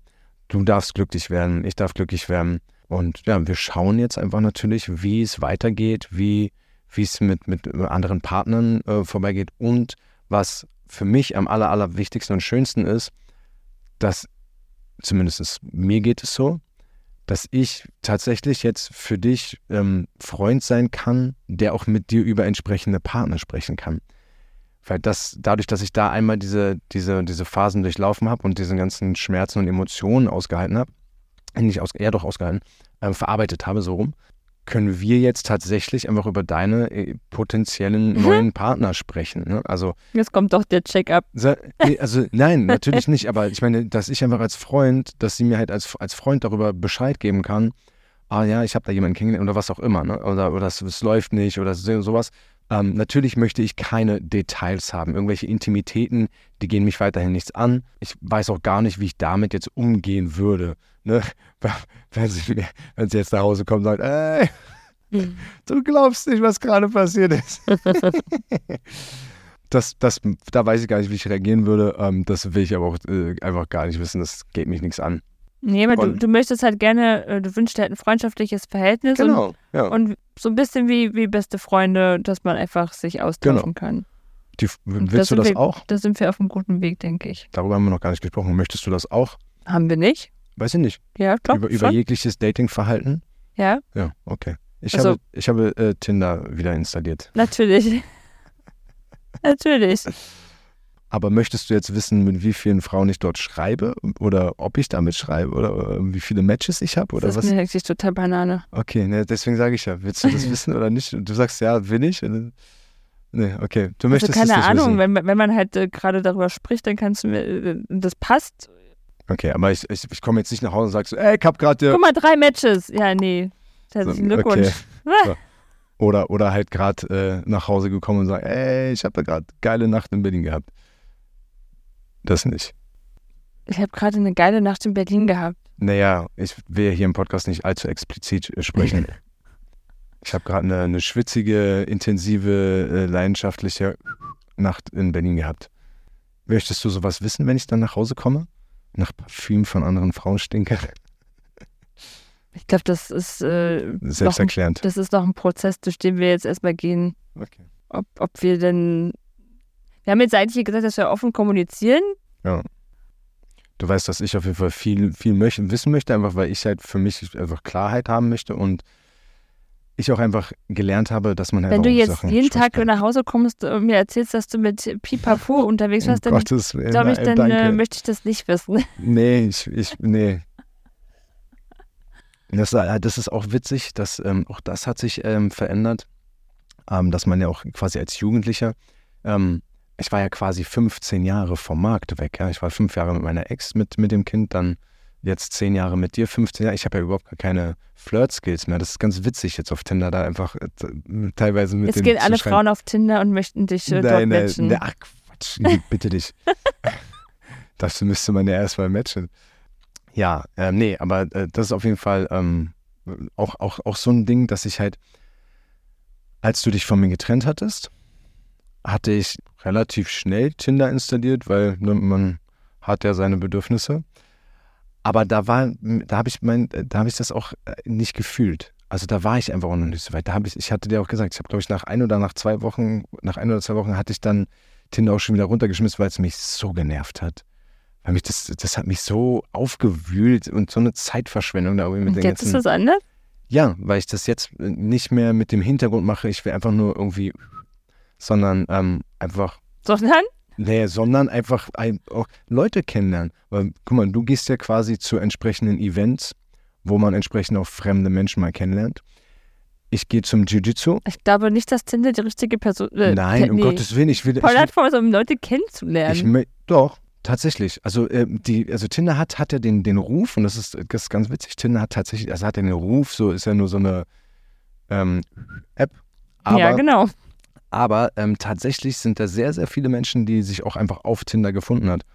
Ähm, Kumpel zum Beispiel aus Köln von mir auch. Der hat sich, der hat auch seine, seine, seine äh, große Liebe gefunden und ähm, ist, tatsächlich kann man auch recherchieren. Tatsächlich ist das eine, eine gute Dating-Plattform, wo halt auch sehr, sehr viele Beziehungen einfach entstehen.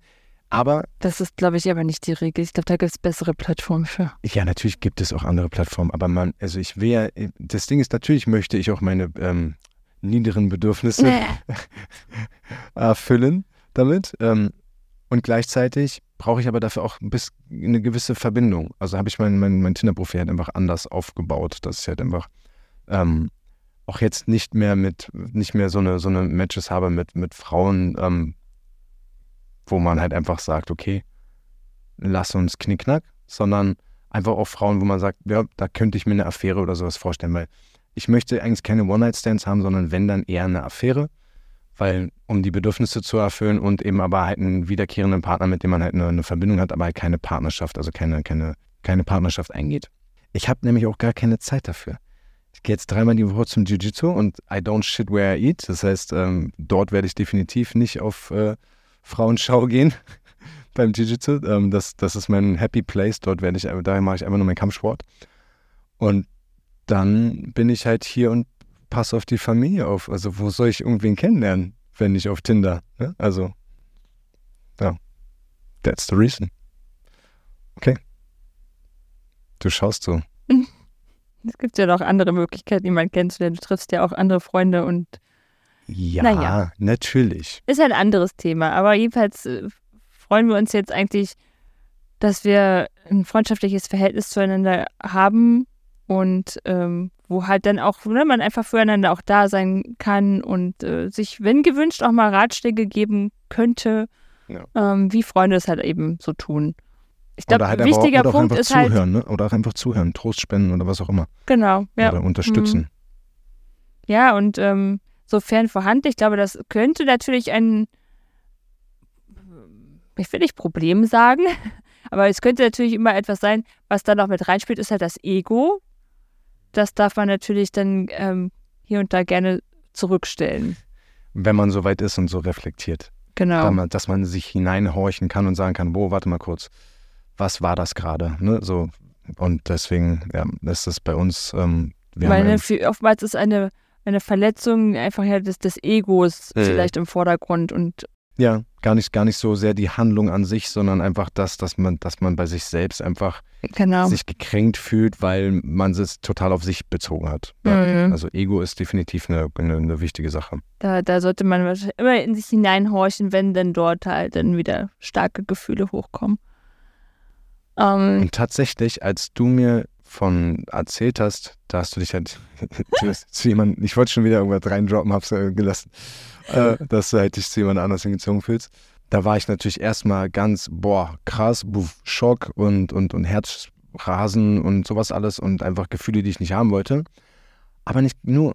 Ich hatte witzigerweise, und das ist, das ist total neu, dieses, diese, diese komischen, dieses Gefühlswirrwarr, da hat sich halt auch ein Teil in mir wahnsinnig für dich gefreut, weil ich es all die Jahre ja nicht geschafft habe, dass du glücklich bist mit mir und ich war nicht glücklich mit dir. Wir haben uns ja beide nicht glücklich gemacht, bis wir jetzt festgestellt haben, hey, wir müssen uns selbst glücklich machen und dann klappt es vielleicht auch. Aber äh, jetzt machen wir uns halt selber glücklich. Und ähm, da hat sich sogar in dieser Sekunde, wo ich eigentlich, wo, wo glaube ich, jeder am Boden zerstört wäre, wenn, wenn, wenn ähm, der Ex oder die Ex einem mitteilt, dass sie da schon äh, äh, auf jemand anderen steht. Ich glaube, da wäre spätestens der Ofen aus für viele Leute. Und in mir gab es halt einfach auch einen nicht zu kleinen Teil, der sich einfach wahnsinnig für dich gefreut hat, dass du endlich dieses, dieses Glücksempfinden und dieses, dieses Ecstasy-High erlebst, was du mit mir halt all die Jahre nicht mehr gehabt hast. Da habe ich mich, also. ja, du bist hier rumgesprungen wie so ein kleines Rumpelstilzchen und ich habe die Welt nicht mehr verstanden. Ja, weil ich war, ich war halt So, einfach, da, war, da war wow. wirklich in mir halt einfach so ein Teil, wo ich mir so, oh, mein Baby ist verliebt, wie süß. Ich war einfach wirklich so, wie so ein, wie so ein BFF, so. immer Best Friend Forever, einfach so, oh geil, du bist verliebt. Da war ich tatsächlich so ein bisschen merkwürdig. Übersprungshandlung. Ähm, also das schwankte natürlich dann auch stark hin und her, ne? Deine Gefühle spielten halt komplett Achterbahn. ich habe auch nicht gesagt, Aber dass ich es war, so es war total schön zu sehen, wie sehr du dich, ja, in dem Moment so gefreut hast, obwohl ich mich ja selber noch gar nicht freue, weil ich. ich Da ist ja noch nix. ne, das so. ja, also da, da sieht man halt auch eigentlich diese, diese, also ja, diese aufrichtige Liebe zwischen uns äh, im freundschaftlichen Sinne. Äh, wir wollen einfach, dass der andere sein Glück findet und glücklich ist. Ja. Ne? Also, Absolut. das ist eigentlich total wunderschön zu sehen und zu erfahren, dass wir an diesem Punkt jetzt stehen und sein können. Dürfen. Was, was, ja, und äh, genau, dürfen. Und was mir, also in unserer Situation und was mir, bei dir ist es ja nun anders, weil du ja anders durch die Phasen abgeschlossen hast, ähm, was mir durch die Trennung jetzt geholfen hat, insbesondere da wir auch unser Modell der Eltern-WG verfolgen, ist, dass wir weiterhin füreinander da sind, Mhm. dass wir offen miteinander kommunizieren. Spätestens, wenn man halt auf Dinge angesprochen wird. Man muss ja nicht reinkommen und wie du sagst, nur, ey, ich habe letzte Woche sechs äh, Mädels flach gemacht. Ja gut, das, äh, das äh, verstößt wieder gegen Paragraph 1, keine One-Night-Stands erzählen. Ähm, aber halt, wenn man auf Nachfrage, ich denke auch bei, den One-Night-Stands ist zum Beispiel auch, denke ich, kann, äh, kann man ja auf Nachfrage auch ehrlich sein. Ne? Also man, man muss ja nicht proaktiv dann mit den One-Night-Stands erzählen, aber Na, jetzt Ähm. haben wir ja gesagt, offene Kommunikation über jegliches Datingverhalten. genau, genau, genau, So, genau, Das war jetzt ja der neue Paragraph, genau. wenn man so möchte. Genau. Was mir wahnsinnig auch noch geholfen hat durch die Trennung, ist, dass du für mich da warst. Also das Dasein, dass wir uns weiterhin auch umarmt haben, dass du mir Trost gespendet hast, dass, dass du ja der Auslöser warst dessen, dass ich mir, dass ich, dass ich so, so geweint habe und trotzdem, dass du mich in den Arm genommen hast und halt mich getröstet hast. Und das war riesengroß. Da bin ich dir super dankbar für, weil es war bestimmt nicht einfach für dich, als auch sehr feinfühliger Mensch, der die Emotionen anderer Menschen äh, schnell auf sich selbst überträgt und fühlt einfach. Das war bestimmt nicht einfach für dich, mich als, als Häufchen Elend da in den Arm zu nehmen. ähm, und, Habe ich gleich, gerne gemacht. und gleichzeitig, ähm, ja, war das einfach für mich definitiv super hilfreich, um über dich hinwegzukommen, indem ich halt dich halt noch im Arm habe und du mir Trost spendest. Denn die meisten Trennungen sind ja, okay, ciao Kakao, ich bin morgen, ich bin jetzt weg. Ne? Wenn du nachher in die Wohnung kommst, sind meine Sachen weg oder wie auch immer. Ähm, oder oder man, man, man trennt sich halt innerhalb von, von, von ein paar Wochen oder man, der eine zieht halt, schläft halt sofort bei anderen Freunden oder wie auch immer. Aber dadurch, dass wir das nicht gemacht haben, ähm, konnten wir halt weiterhin füreinander da sein und das hat mir auf jeden Fall geholfen, weil gerade wenn, wenn so unschöne Trennungen auch sind, dann sind ja tausend Fragen, im, im, im, die noch, die noch im, im, im Raum stehen. Und wenn man die nicht beantwortet bekommt, es, das hinterlässt halt irgendwie so eine, so eine Leere in einem. Ja, da bin ich dir dankbar, dass wir diese, diese Umarmungen ähm, noch feiern. Und ähm, ich bin ja eh seit der Zeremonie Olaf und liebe Umarmungen. Und wir reden und ich glaube, ich, ich habe auch langsam so ein bisschen das Gefühl, dass dieser Podcast auch ein Teil unserer Therapie ist. Naja, zumindest äh, sehen wir daran jetzt einen, einen, einen Sinn der Trennung nochmal, ne?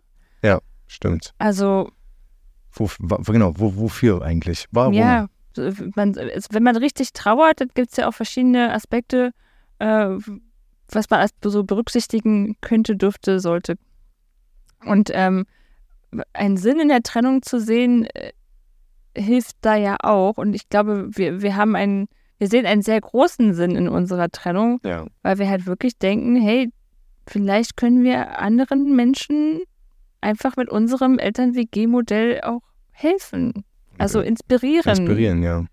Indem man halt ähm, vielleicht, ne, das soll jetzt gar nicht belehrend sein, aber dass man vielleicht einfach für sich mal in sich hineinhorcht und nachfühlt, wie das Ganze mit dieser, was wir mit dieser Sinnhaftigkeit meinen. Zum Beispiel, dass wir halt das so interpretieren, dass wir vom Universum uns gegenseitig damals vor zehn Jahren angezogen haben. Und der und Sinn, ausgezogen haben. und ausgezogen haben. genau. Give me more. Wir haben uns eben deswegen angezogen, weil wir, das Universum gesagt hat, wir beide sind in Anführungsstrichen reflektiert genug, um unsere harten Trigger und, und Traumen aneinander so auszuleben, dass wir uns weiterentwickeln und einfach in der Persönlichkeit einfach uns viel, viel weiterentwickeln und eben heilen. Und da bin ich dir auf jeden Fall dankbar. Du hast mich extrem in die Heilung gebracht und mir auch einfach diesen ganzen auf Augenhöhe Kommunikation und, und, und respektvolles ähm, Verhalten, beziehungsweise respektvolle ähm, Unterhaltung Konversationen zu führen. Das, das ist ja ganz viel auf deinem Mist gewachsen, weil für mich das als, äh, ich hatte das vorhin erwähnt, als mhm. Ghetto-Kind halt schwierig war, beziehungsweise ich auch einfach bestimmtes Verhalten gar nicht als respektlos wahrnehme und ähm, aber durch unsere offene Kommunikation ähm, ich äh, halt einfach von Caro dann auch häufig ähm, Situationen geschildert bekomme, hey, guck mal, das war jetzt gerade so oder ich habe das so und so und so aufgefasst und durch diese offene Kommunikation eben in die Richtung geht, dass man dort heilen kann. Und das war der Sinn unserer Beziehung und so sehen wir das jetzt. Und der Sinn unserer Trennung ist eben, dass wir hoffen, andere Menschen zu inspirieren. Genau. Was für eine Folge. Man hat definitiv gemerkt, obwohl wir einen roten Faden aufgeschrieben hatten, wir waren doch ein bisschen emotional, glaube ich. Also zwischendurch. Es ist halt einfach ein sehr, sehr, also es ist wahrscheinlich eine sehr tiefgehende Folge. Also wir haben uns jetzt sehr geöffnet, haben oh, sehr. Ja. Das war sehr privat. Sehr privat. Das ist auch nichts, was ich gewöhnt bin. Ja. Äh, ich öffne mich eigentlich auch nicht so schnell. Introvert. Ja, und von daher, ähm, ja, ist das auch einfach sehr brisant, worüber wir hier gerade sprechen. Das ist es ist surreal. Es fühlt sich wirklich surreal ja, an. Das ist ein es gutes fühlt Wort. Sich, es fühlt sich surreal an, so crazy über, über, darüber zu sprechen, dass man sich freut, dass die, der kürzlich getrennte Partner ähm, jemanden in Aussicht hat, beziehungsweise sich hingezogen fühlt. Mhm. Wow. Ja. Wir lassen euch jetzt allein mit der Verdauung hoffen, dass euch ähm, trotz des Wirrwarrs ähm, der Podcast gefallen hat, die Episode gefallen hat. Nicht die Periode wie vorhin. Wenn ihr weitere Fragen habt oder wir vielleicht ein paar Dinge noch nicht geklärt haben, weil wir hier wirklich wirr durcheinander geredet haben, hey, das war total cool, mit dem mal so auf ADHS-Lisch zu reden. Furchtbar was. ja, in diesem Sinne, ähm, wir freuen uns auf eure Kommentare, auf, auf euer Feedback. Ähm, da kam ja schon einiges auf Instagram. Da ähm, freuen wir uns über euer Feedback und äh, ja, natürlich auch über jeden Stream-Download und wenn ihr das Ganze bei Apple Podcasts abonniert und eine Bewertung da lasst. Liegt dir noch etwas auf dem Herzen? Ich würde sagen, das war genug für heute. Ich verabschiede mich und freue mich, dass ihr wieder eingeschaltet habt. Dann auf bis zur nächsten Periode. Tschüss. Team, Team trotz, trotz Trennung. Trennung. Ella quiere más de lo que vamos a hacer en París. Daré Julia. Baila un poquito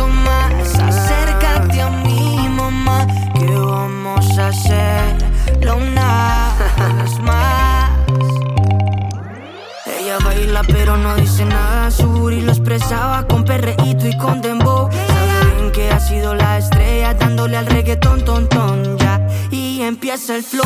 Esta es la nueva era, pero baila todo. Baila una de Maluma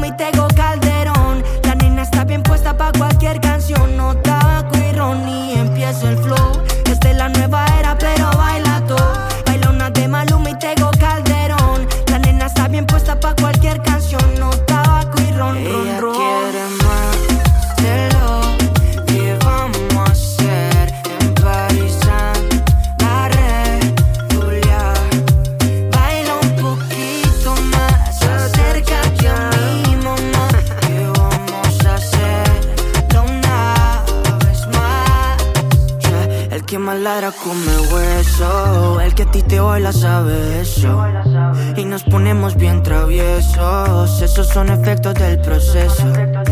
Solo con esa mirada hace lo que quiere. Se ve muy educadita, hace sus deberes. Siempre ha sido la envidia de las mujeres. Por toda esa belleza y cómo se mueve. Sabes como tú me dejas después del party. En ti pensando. Cuando tú te sientes sola como una loca, una y media más casualidad que pienses en lo mismo